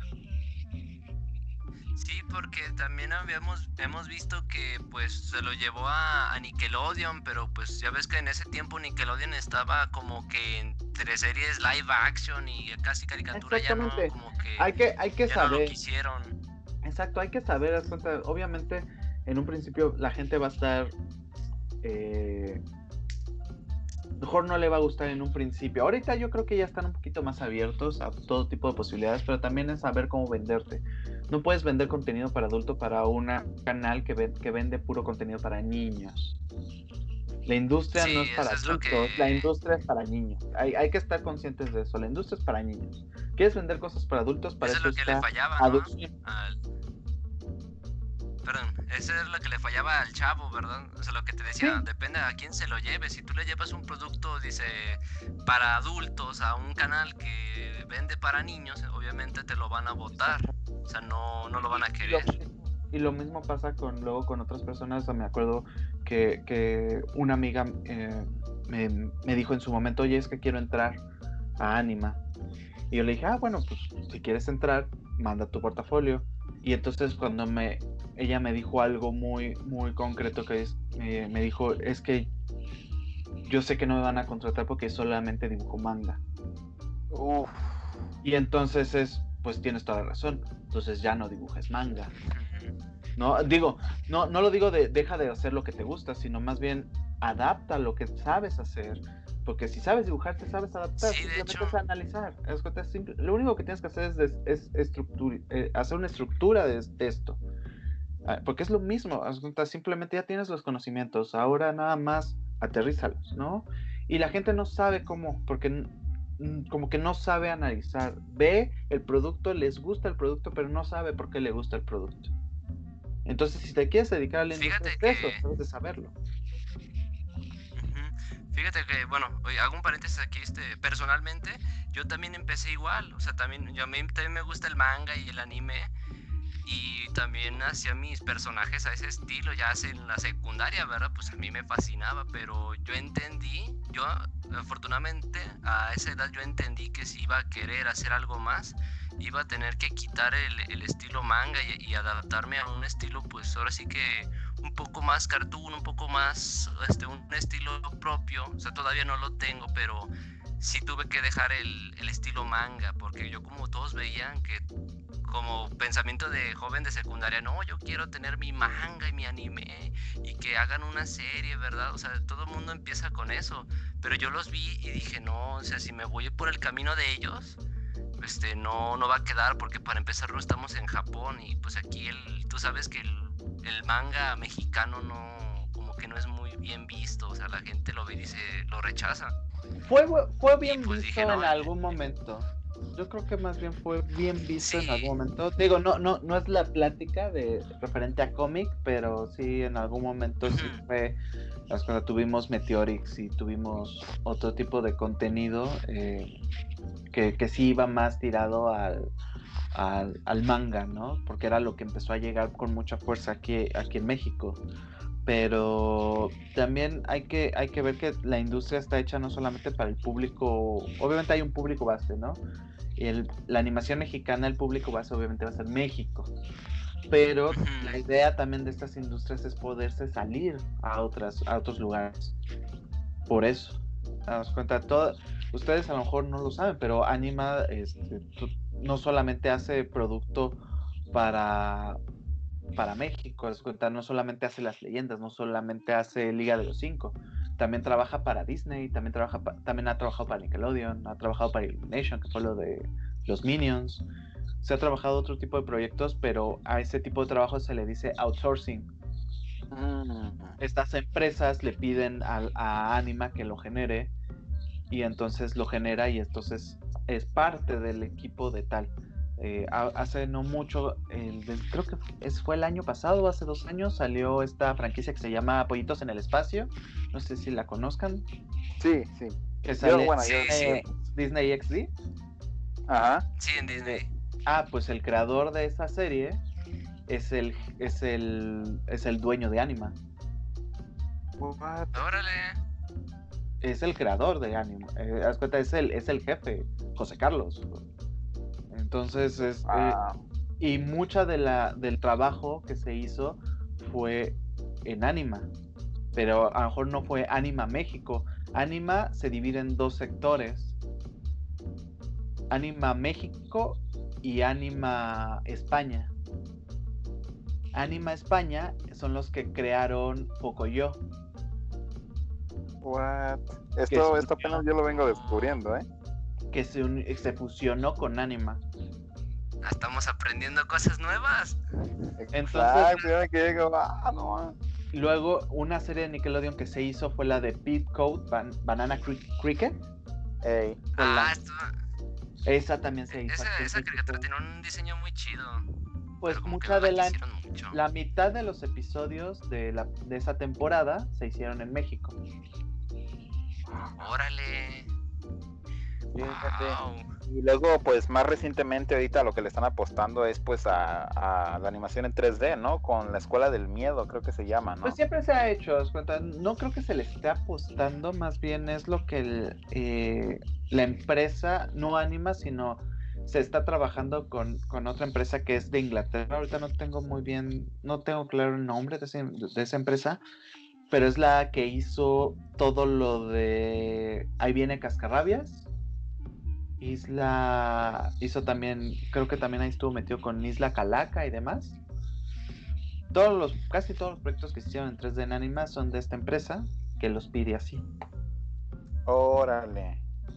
Eh, Entonces básicamente Anima viene siendo como acá, como el estudio donde se anima, ¿no? La idea. Las dos cosas, las cosas, tan- tanto se produce como también se genera, ¿no? De- desde cero, ¿no? Con nuevas propuestas, con esta Liga de los Cinco, que es completamente original de Anima. Está, está obviamente todas las leyendas que son originales, de aquí, este, obviamente basadas en la propiedad de... de ay, ¿Me recuerdan el nombre del creador de las leyendas? ¿Lo tendrán ahí a la mano? A ver, espérame, espérame, espérame. Las, las leyendas, las de, ¿cómo se llama? La leyenda de la Nahual. La leyenda de la Nahual, espérame. Aquí yo lo tengo, espérame. Nombre. fíjate que nomás que yo ando acá medio... Ah, este, Ricardo Arnaiz, ese Ah, fue el Ricardo. Arnaiz. Sí, Ricardo Arnaiz. Pues obviamente él es el creador de toda la de las leyendas, pero la franquicia la dejó y la empezó a tom- retomar alguien más. Hasta Ah. ahora la volvió a retomar, cuenta, la volvió a retomar con la de Final Moribunda, él es el director. Órale. Pero realmente Ricardo Arnaiz dejó el proyecto para hacer otros, que fue el americano, que fue obviamente, creo que también él estuvo metido en Nicté. Estuvo metido en como otros proyectos que a lo mejor no funcionaron, no son buenos, no son de buena calidad y no le jalaron igual que, Como que la las leyendas. canina. ¿Cómo cuál? Selección canina. Exactamente. que muchas personas ya ni se acuerdan de esa película, pero yo cuando la vi en aquel entonces en un DVD pirata, me dio un poquillo de risa cuando la vi. Pero es eso, es cuenta, la industria yo creo que lo que está padre es que va, que está en constante, lo que me gusta es que va en constante movimiento. Es, es parte del proceso. Y también, también hay que estar contemplando que siempre va a haber gente nueva. Siempre va a haber nuevos talentos, nuevo, nuevos animadores, nuevos eh, artistas conceptuales, nuevos diseñadores de personajes que hacen mucho mejor este proceso, mejores las películas, ¿no? Entonces, y no todos son mexicanos. En muchos de los casos luego son los diseñadores de personajes son de otras partes del mundo. Entonces eso es parte de, haz cuenta, la variedad y lo que es lo increíble del diseño de personajes, que te puedes mover a todas partes del mundo y no pasa nada, ¿no? No necesitas en un- no estar en un proyecto súper choncho para dedicarte a eso. Puedes estar en un proyecto choncho y después trabajar en, en algo de menor escala. Y eso no demerita tu trabajo, sino al contrario, te estás expandiendo a diferentes puntos, a diferentes grados. ¿No? A lo mejor te digo, suena muy, suena muy impresionante decir, ah, es que estoy trabajando freelance en Nickelodeon. ¿No? Entonces, realmente la idea es más bien saberte mover y no perder esto eh, de vista de que te tienes que adaptar, no siempre no siempre van a buscar lo que tú, tú les estás proponiendo, sino ellos van a tener una idea. Simplemente tú tienes Sí, que diferente al que tienes. Ajá, ti- tú- tú- tu, tu trabajo es saber resolverlo. Sí, que pueda haber un equilibrio en que ambos puedan es- pues trabajar juntos. Exactamente. Pues fíjate que eh, ya vamos casi casi llegando al final de esta entrevista. eh, pero pues uf, es que es- ahorita yo siento que cualquier persona que esté escuchando se va a quedar como, no manches, es un chorro de información. O sea, es que el lenguaje que nos estás, nos estás dando, Julián, yo jamás, o sea, sí me había puesto a sentar como con otras personas, ¿verdad? Pero, o sea, tú ya lo estás diciendo como a Chile y como venga, dices, ¿sabes qué? Esto es lo que quieren, esto es lo que, esto es lo que, si quieres entrar a la animación, ya ni siquiera te iba, te iba a preguntar yo, o sea, ¿cómo, cómo una persona joven puede hacerle, ¿no? Pero siento que tú ya lo dejaste más que claro, como Lo- que lo que pasa-. Lo que pasa, trato de ser lo más claro posible, y perdón por, por interrumpir, No, no, de hecho, trato de ser lo más, trato de ser lo más claro posible porque también es necesario tener gente en la industria. Eh, hay, eh, hay que tener claro que también si no hay gente en la industria, la industria no existe. Yo quiero, por eso, por eso me, me gusta eh, tratar de apoyar a la gente, porque es parte de las cuentas. Si, si, me, si me guardo ese conocimiento o, todo lo que yo he aprendido a lo largo de, de lo que he estado en la industria, pues no me va a servir. Al final, a lo mejor al- en, en unos meses ya ni siquiera me voy a dedicar a la industria. Y qué mejor que alguien se pueda dedicar y que pueda trabajarlo mejor y que yo pueda prender la televisión o ir al cine y, y ver un producto de calidad y decir, wow, qué chingón, qué bueno que está creciendo. ¿No? Sí, es como, es como dicen, ¿no? Es, es como tener los superiores de Superman y no querer salvar a nadie. Exactamente. como Hancock, dices. sí, eso, es- eso está muy padre que, que compartan este, la, la sabiduría de lo que uno ha aprendido, como dices, este, y que lo puedas transmitir a los demás, como dices, si a mí me sirvió, a alguien más le puede servir, y eso está chido, como dices, hay mucha gente que si es que no te ayuda, o sea, muy envidiosa y que no quiere compartirlo, pero eso está muy bien hecho, o sea, compartir lo que tú sabes a quienes lo están buscando. Exacto. Sí, y de verdad eso, eso yo lo agradezco un chorro, la verdad. Este, como te dice, yo la verdad, ah, cada vez que le mando un mensaje a Julián era de que, ah, a ver, a ver si me contesta, ¿verdad? A ver, a ver si. Este, y la verdad, ahorita ah, ah, aprovecho el tiempo, nomás pues obviamente ah, antes de cerrar, ah, una, una preguntita rápida que yo tenía, bueno, dos, dos, pero pues una es más como ya de chiste, ¿no? Tú obviamente has visto las películas de las leyendas, ¿no? Sí.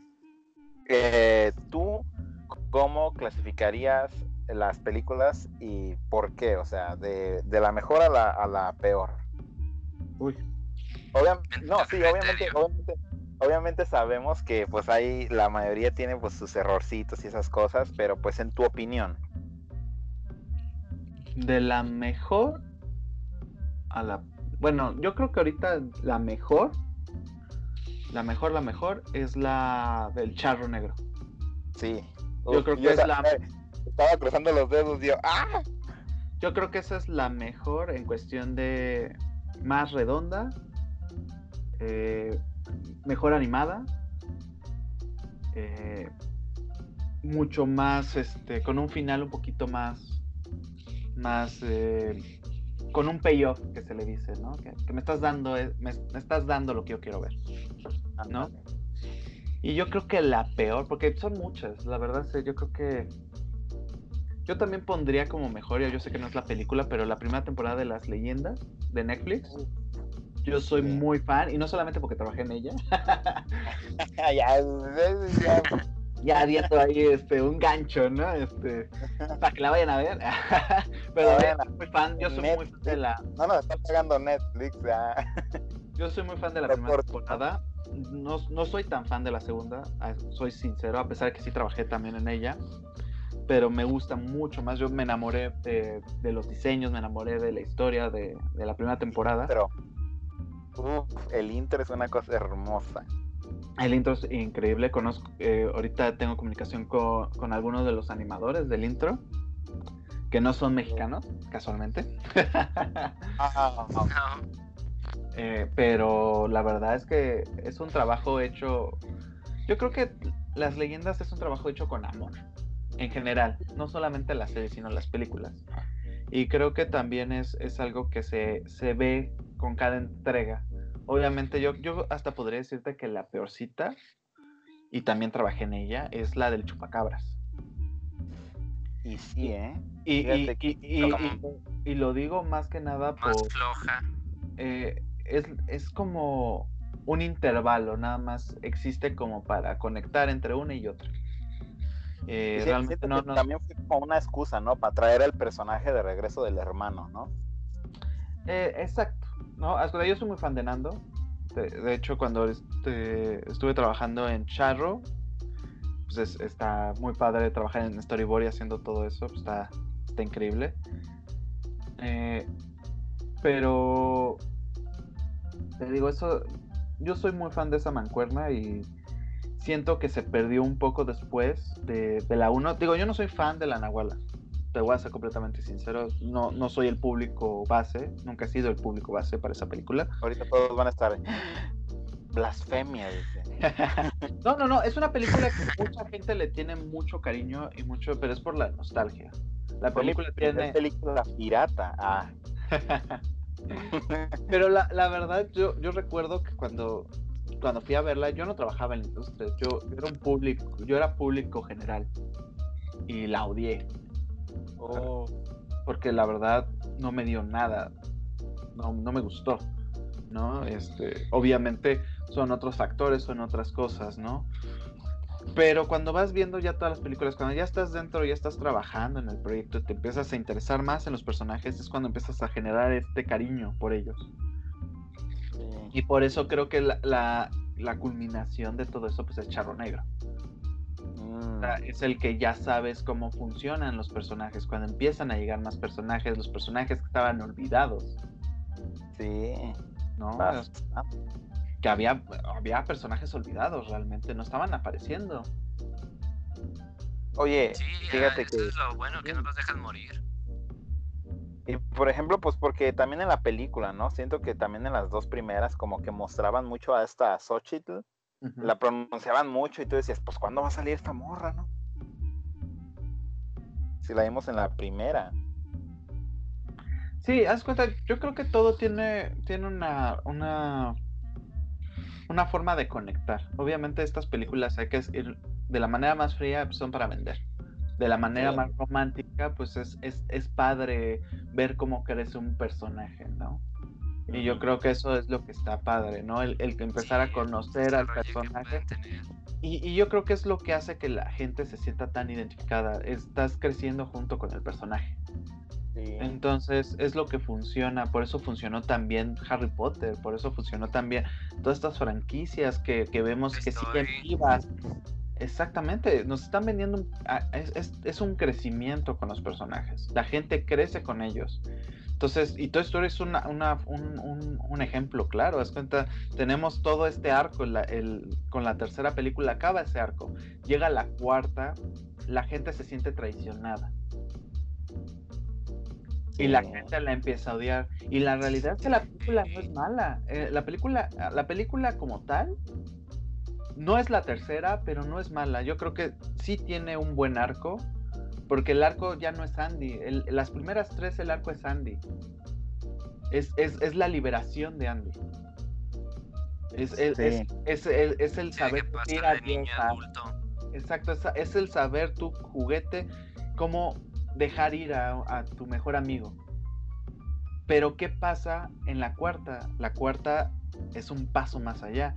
No solamente es eso, sino es el decir, ya no tienes que seguir intentándolo.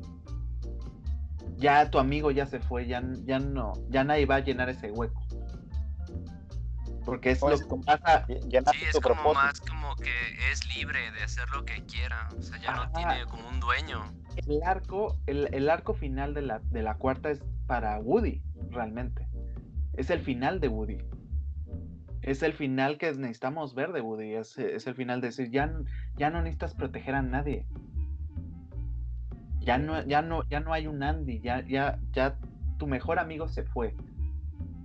Vive tu vida. Sigue adelante. Wow. ¿no? Ya tienes. Yo creo que ese es el mensaje. Y yo creo que no, parte- y sí es. Sí, ese fue el mensaje. Pero lo que pasa, lo que pasa en nuestro inconsciente es de que estamos como no conectados porque decimos, es que ya me lo diste, ya me diste esta conexión, ya tenemos este arco. La cuarta, ¿para qué? Porque ya la cuarta es, es un des- es, es el tu fan de los principales, ya no van a estar los principales. Si se siguen haciendo Toy Story, ya, tú ya no vas a ser el público base, es lo que nos quiere decir Pixar. Tú ya no eres el público. Sí, lo que venga, lo nuevo. Porque- las Porque estoy segurísimo que va a seguir existiendo Toy Story. Vamos a seguir viendo a Toy Story. ¿Por qué? Porque es un producto que vende. Pero sabe perfectamente Pixar vendernos esta idea de tú ya no eres el público base. Perdón, pero tú ya tienes treinta y tantos, ya vete a volar. Ya no Ya no ves películas para No. niños, ¿no? No, las vas a seguir viendo, pero el que sigue son tus hijos, o el que sigue son tus sobrinos, o los que siguen son este gente que ya no es de tu edad. Para eso te hago otras el películas. principal, ¿no? Exacto. Tú ya no eres el público base. Tú, tú, treintañero, ya no eres público base. ¿Quieres ser público base? Para eso existen estas, estas franquicias de nostalgia. Para eso existen estas, estas películas, estas series de live action. Porque tú eres el público base. No son las nuevas cazafantasmas. Tú no eres el público base. Tú no son este, ciertos productos, ¿no? no son los Teen Titans Go, no, no, no te vamos a dar a los Teen Titans. No son, no son los nuevos Thundercats, dice. Ah, Exactamente. Y, y, y, y este es otro punto a debatir, porque los Thundercats Roar ya hasta se cancelaron, que no funcionaron. sí. Yo, no, yo ni sabía que ya habían salido, Pues es que fíjate. no, no manches. Es que salieron sin pena ni gloria, cómo- salieron por debajo, los, los sacaron sin anuncio ni nada, porque el mismo Cartoon Network sabía que no estaban funcionando. Entonces lo sacaron, porque así también sacaron, este, la historia se repite mil veces. Y, la- y lo mismito que hicieron con Thundercats Roar, pasó con Teen Titans Go. No hicieron el gran Yo anuncio. pienso que hubiera sido más como. Perdón, hubiera sido más como, no sé, un Dragon Ball, pero con un estilo caricaturesco. Yo pienso que te lo hubieran hecho igual, ¿no? Yo creo que hubiera funcionado si hubiera sido una parodia. No hubieran sido los Thundercats, sino que Como fueran Teen alguien. Go. Sí, pero que, que no fuera tanto estos personajes, sino que fueran otros, pero que nos recordaran a ellos. Entonces que fuera una burla a todo lo que nosotros consumíamos en los 80. Yo creo que eso podría haber funcionado. Creo que ahí era donde tenías que, que- enfocar tus energías, porque yo vi unos capítulos, los episodios están muy bien animados. O tiene una propuesta, tiene algo. El gran problema es que te quieres vender como algo que es como lo que se vendía antes y no es verdad, es algo completamente diferente. Y podemos ver franquicias eh, que hacen lo mismo que sí funcionan. Voltron, la serie de Netflix, está basada en este anime de hace, de, de los años 70, 80. Funciona porque sabe cuál es su público, sabe que no te va a vender eso, pero te voy a dar algo digno. Algo que las nuevas generaciones te va a comprar. Y No, pasa y luego lo peor es. Ay, Y pasa con Shira. Shira es un buen producto, pero no es un público para nosotros. Sí. Es como cuando venga a salir He-Man, que va a salir, Sí. va a estar enfocado. Sí, pero ya no va a ser para nosotros. va a ser, nos va a dar esa nostalgia porque dicen que va a estar conectado. Pero es nada más para que nosotros, a que sabemos que vamos a comprar los juguetes, yo consumidor, que yo ya sé que tengo lana para comprar, para eso funciona. Porque para eso funciona, para realmente eso funciona. Sí. Y yo sé, yo como consumidor sé que voy a hacer eso. Pero digo, ya no estamos saliendo un poco de los temas. No, no, no. No, no, no, y, es- y está, y está, está muy bien, o sea, todo lo que está diciendo, por, por eso yo y Gama siento que nos quedamos callados, porque, o sea, es un lenguaje de una persona que pues ya sabe, ya entiende completamente cómo está. Sí, estamos todo dando el espacio para escuchar. Ah, Sí, gracias. porque estoy, se- estoy seguro ahorita que las personas que están escuchando también están como con su cabeza explotada. Y ahorita acá, Sí, Eh. van a entender mejor. Perdón, Luis, este, perdón, este, van a entender mejor el por qué las, las cosas que, que se hacen ya no nos pueden gustar. O sea, a veces nos, podemos incluir que dicen, no, ya no es como antes, es que antes era mejor. Sí, y lo que tú nos estás diciendo es exactamente eso. Ya no somos el público. El público es lo nuevo que va llegando. A nosotros ya casi no nos buscan. Si nos buscan es solamente para sacar el factor nostalgia y que compremos, porque como dices, ya estamos grandes, ya tenemos dinero. Exacto. Y es algo que debes de empiezas a entender cuando estás dentro de la industria. Es cuando ya sabes cómo empezarte a mover dentro de la industria. Porque al final, tú cuando trabajas en la industria, no obviamente trabajas para ti. Pero al final no eres tú el, pro- el, el producto base. ¿Te das cuenta? Tú no eres el, ese público base. no, sí, y, es- y eso es, eso es como, como una cachetada, ¿no? A las personas que se, que critican y que empiezan a decir, ah, pues es que no va a funcionar y que no sé qué. Pues es que, güey, eso no va para ti. Y siento que eso duele mucho, ¿no? Duele, duele No, el porque hecho de que siempre nos consideramos como público base. Eh, Haz cuenta, siempre que sale un, un nuevo producto, siempre nos vamos a considerar como público base. Pero la realidad es que el público está basado, eh, y siempre cuando haces una serie y eso, y, y eso afecta también cuando haces diseño de personajes. Eh, haz cuenta, saber a, a qué público va, porque eso va a radicar en tus diseños. Si va para un, un público preescolar, no vas a hacer a chicas voluptuosas No, pues sí. te vas a basar más en formas y colores.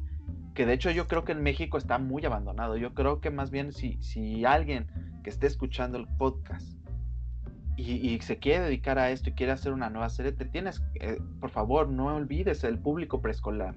El público preescolar vende, haz cuenta, realmente es, su- es un es un público que está ahí, está, siempre va a estar, y está increíble trabajar para algo así, porque no solo juegas con formas, ju- juegas con colores, con propuestas.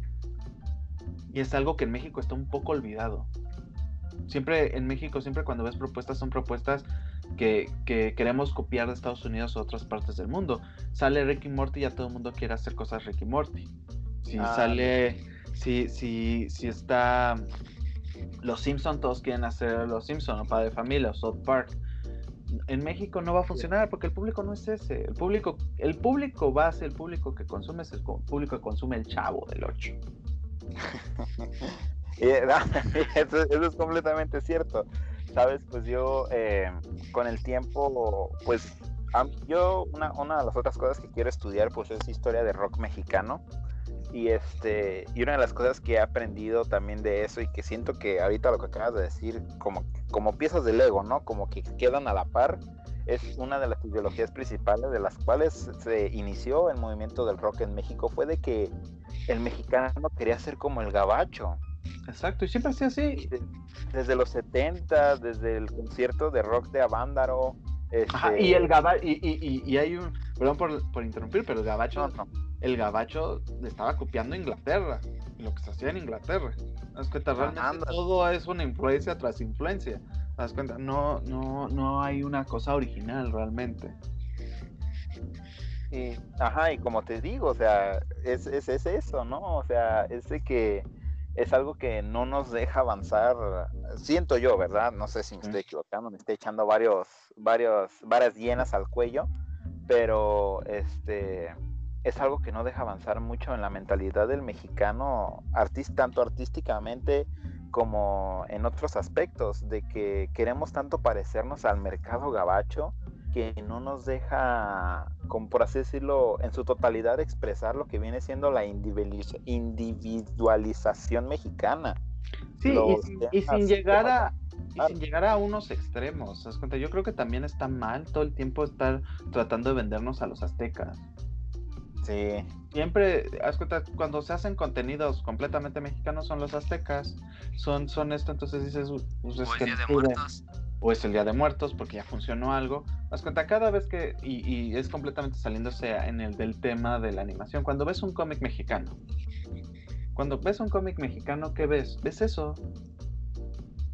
Ves que el, az- el azteca, y si no es el azteca, es, es de barrio. Es de No, barrio, está el luchador, o está... Es un superhéroe siempre que vive o en Tepito, en Lagunilla, es un luchador. ¿Te das cuenta? No hay nada fantástico, no hay nada. En ningún momento veo que haga. Si, si quieres hacer algo como Hora de Aventura, vas a algo de Hora de Aventura, que sea algo completamente fantástico, pero záfate un poco de eso, ¿no? Creo que hay muchas ejemplo, propuestas. como lo Sí, que no hizo esta chava necesariamente el del tiene que gritar ¿no? que es mexicano. Exacto. Puedes poner cosas, pero no que deba de gritar. Como, lo, como un ejemplo rápido acá, para matarla rápido, eh, la chava esta que hizo la, la- el piloto del bosque mágico o algo así, o el chavo este Alan Ituriel, el que hizo villanos, eh, animadores mexicanos, ¿no? De que son mexicanos y crearon un producto que no, no, no Que como no se basa en México. las cosas mexicanas, exacto. Sí, porque no tienes que vender solamente eso, puedes colocar cosas, eso, eso no está, no está prohibido, pero tampoco el público está buscando eso, el público está buscando entretenerse, Porque zafarse, que- zafarse. Entonces, ¿cómo zafas al público de sus preocupaciones? Pues entretenimiento puro. Haz comedia, haz terror, haz suspenso, haz algo completamente para niños, pero que funcione, que, que, que, que tú puedas verlo y decir, funciona, exacto. ¿no? Fíjate, unas cosas, una cosa aquí, este, no, no es tanto por meter promoción acá, ¿no? Pero am, ya para empezar a cerrar, porque pues ya llevamos casi una hora y media, porque pues como te dije, o sea, el tema iba a salir y de ahí nos íbamos a agarrar.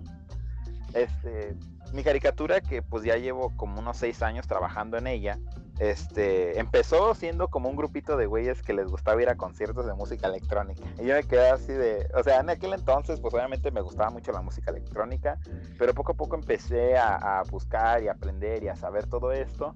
Yo dije, oye, ¿qué tal si creo una caricatura que básicamente refleje lo que yo viví eh, en México, ¿no? Lo que mucha gente vive en México. Este, empecé a conocer la- el arte de Remedios Varo, los libros de Juan Villor y todos estos, y tenían temas como, por así decirlo, del mexicano, ¿no? De lo que viene siendo la ideología y cómo somos como sociedad ante, a- no solamente la animación, sino ante el día al día, ¿no? Ujú. Este, y pues ahorita ya ves con estos temas tan delicados que han empezado a salir y yo dije, o sea, e- es como una forma de mostrar, no yo de decir, ah, yo voy a cambiar la animación mexicana, no, pero es solamente decir, esta es mi historia y me gustaría que la, la vieras, ¿no? que la, que la, pero todo esto por, se, lo, se lo envuelvo en lo que viene siendo el horror, el horror mexicano, el horror acá feo mexicano, Exacto. porque como dicen, como dicen, no hay peor enemigo para el mexicano que el mexicano mismo. Este, y es como el mensaje que pues yo toda mi vida eh, tuve. Eh, pero en esto obviamente pues le empiezo a meter las cosas que todo mexicano conoce, como una cosa que yo he metido un chorro en, en la caricatura es de esto, esta ideología de que era de que a cada rato yo compraba chescos de bolsita y cosas así.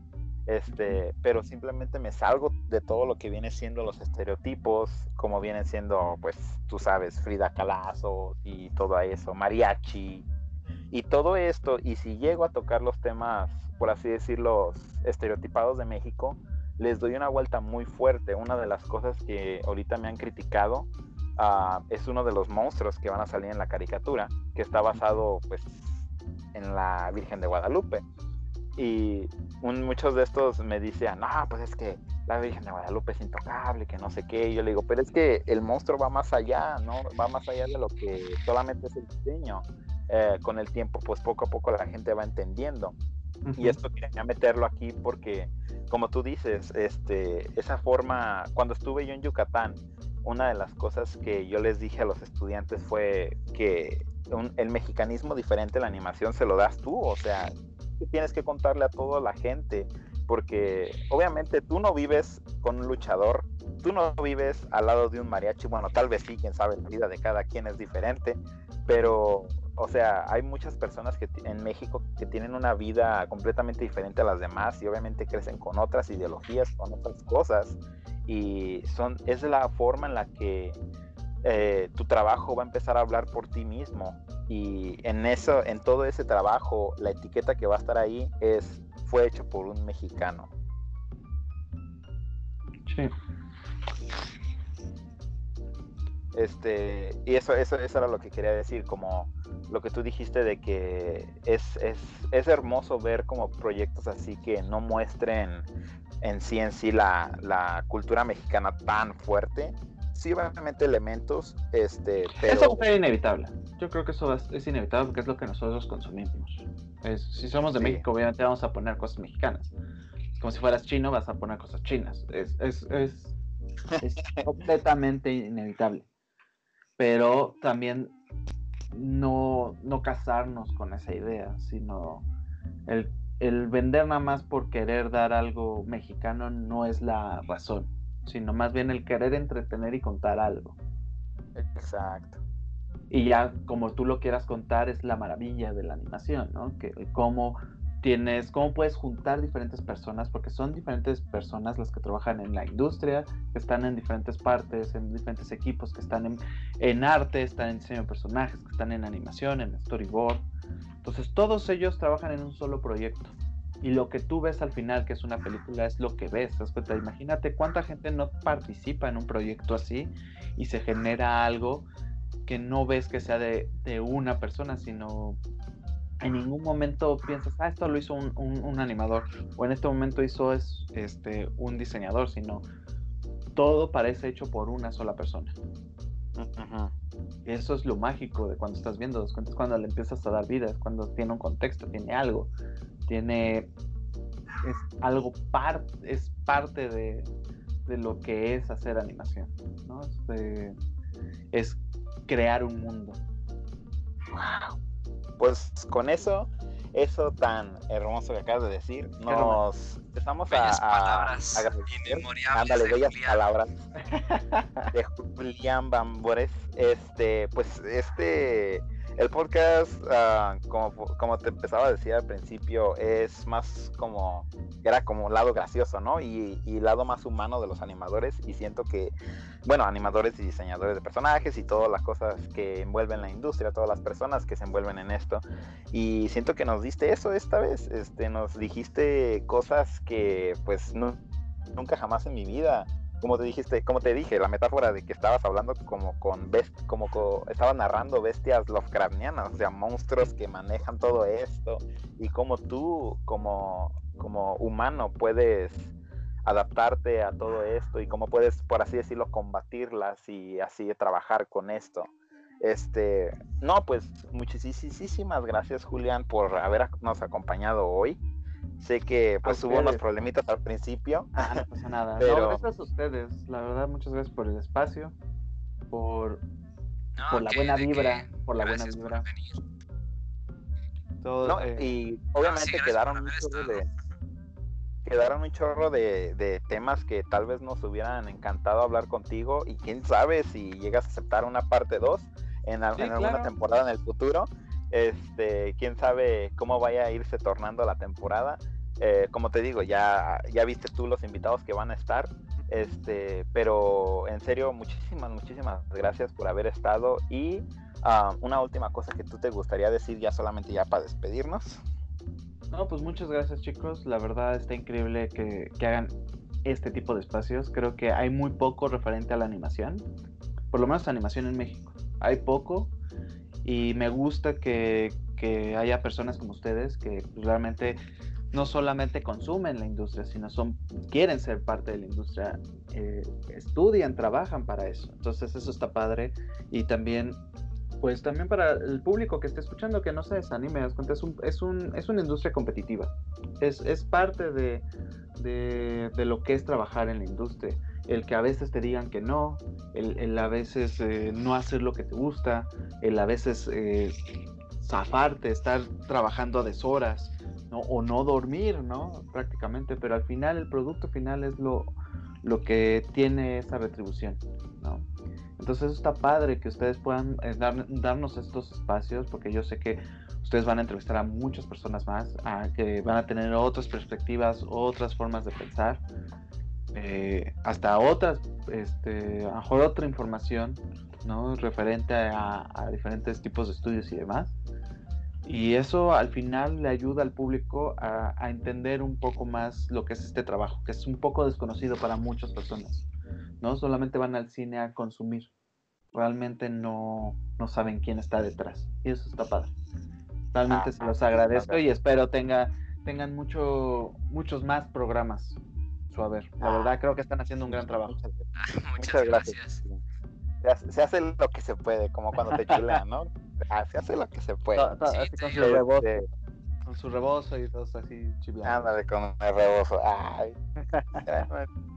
Sí, te- también te agradecemos a ti por haber aceptado la, No, la gusto, invitación de haber estado aquí con nosotros y toda la información que nos diste, o sea, también a Luis y a mí no- nos sorprendiste con muchas cosas que realmente nosotros no teníamos ni idea, pero para eso, como dices, para eso sirve este espacio, para que podamos conocer más este, de esta industria, de dar a conocer, que dices que es competitiva, que muchos chavos no saben este, a lo que quieren entrar, pero con todo lo que nos has dicho nos, nos ha servido, te aprendimos de ti.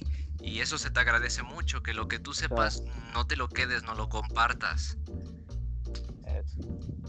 Muchas, Así muchas que muchísimas gracias chavos por habernos escuchado en este capítulo. Esperemos que los capítulos que vienen eh, haya más. Ah, esperen a los próximos invitados que vamos a tener. Este y pues eso. Ah, otra vez de nuevo, muchas gracias Julián. Este, A ustedes, chicos. eh, y gracias, este, Julián. Hasta aquí quedó el episodio de hoy y disfruten de lo demás de contenido que hay ahí aquí en este mismo podcast. Así que, ah, nos vemos.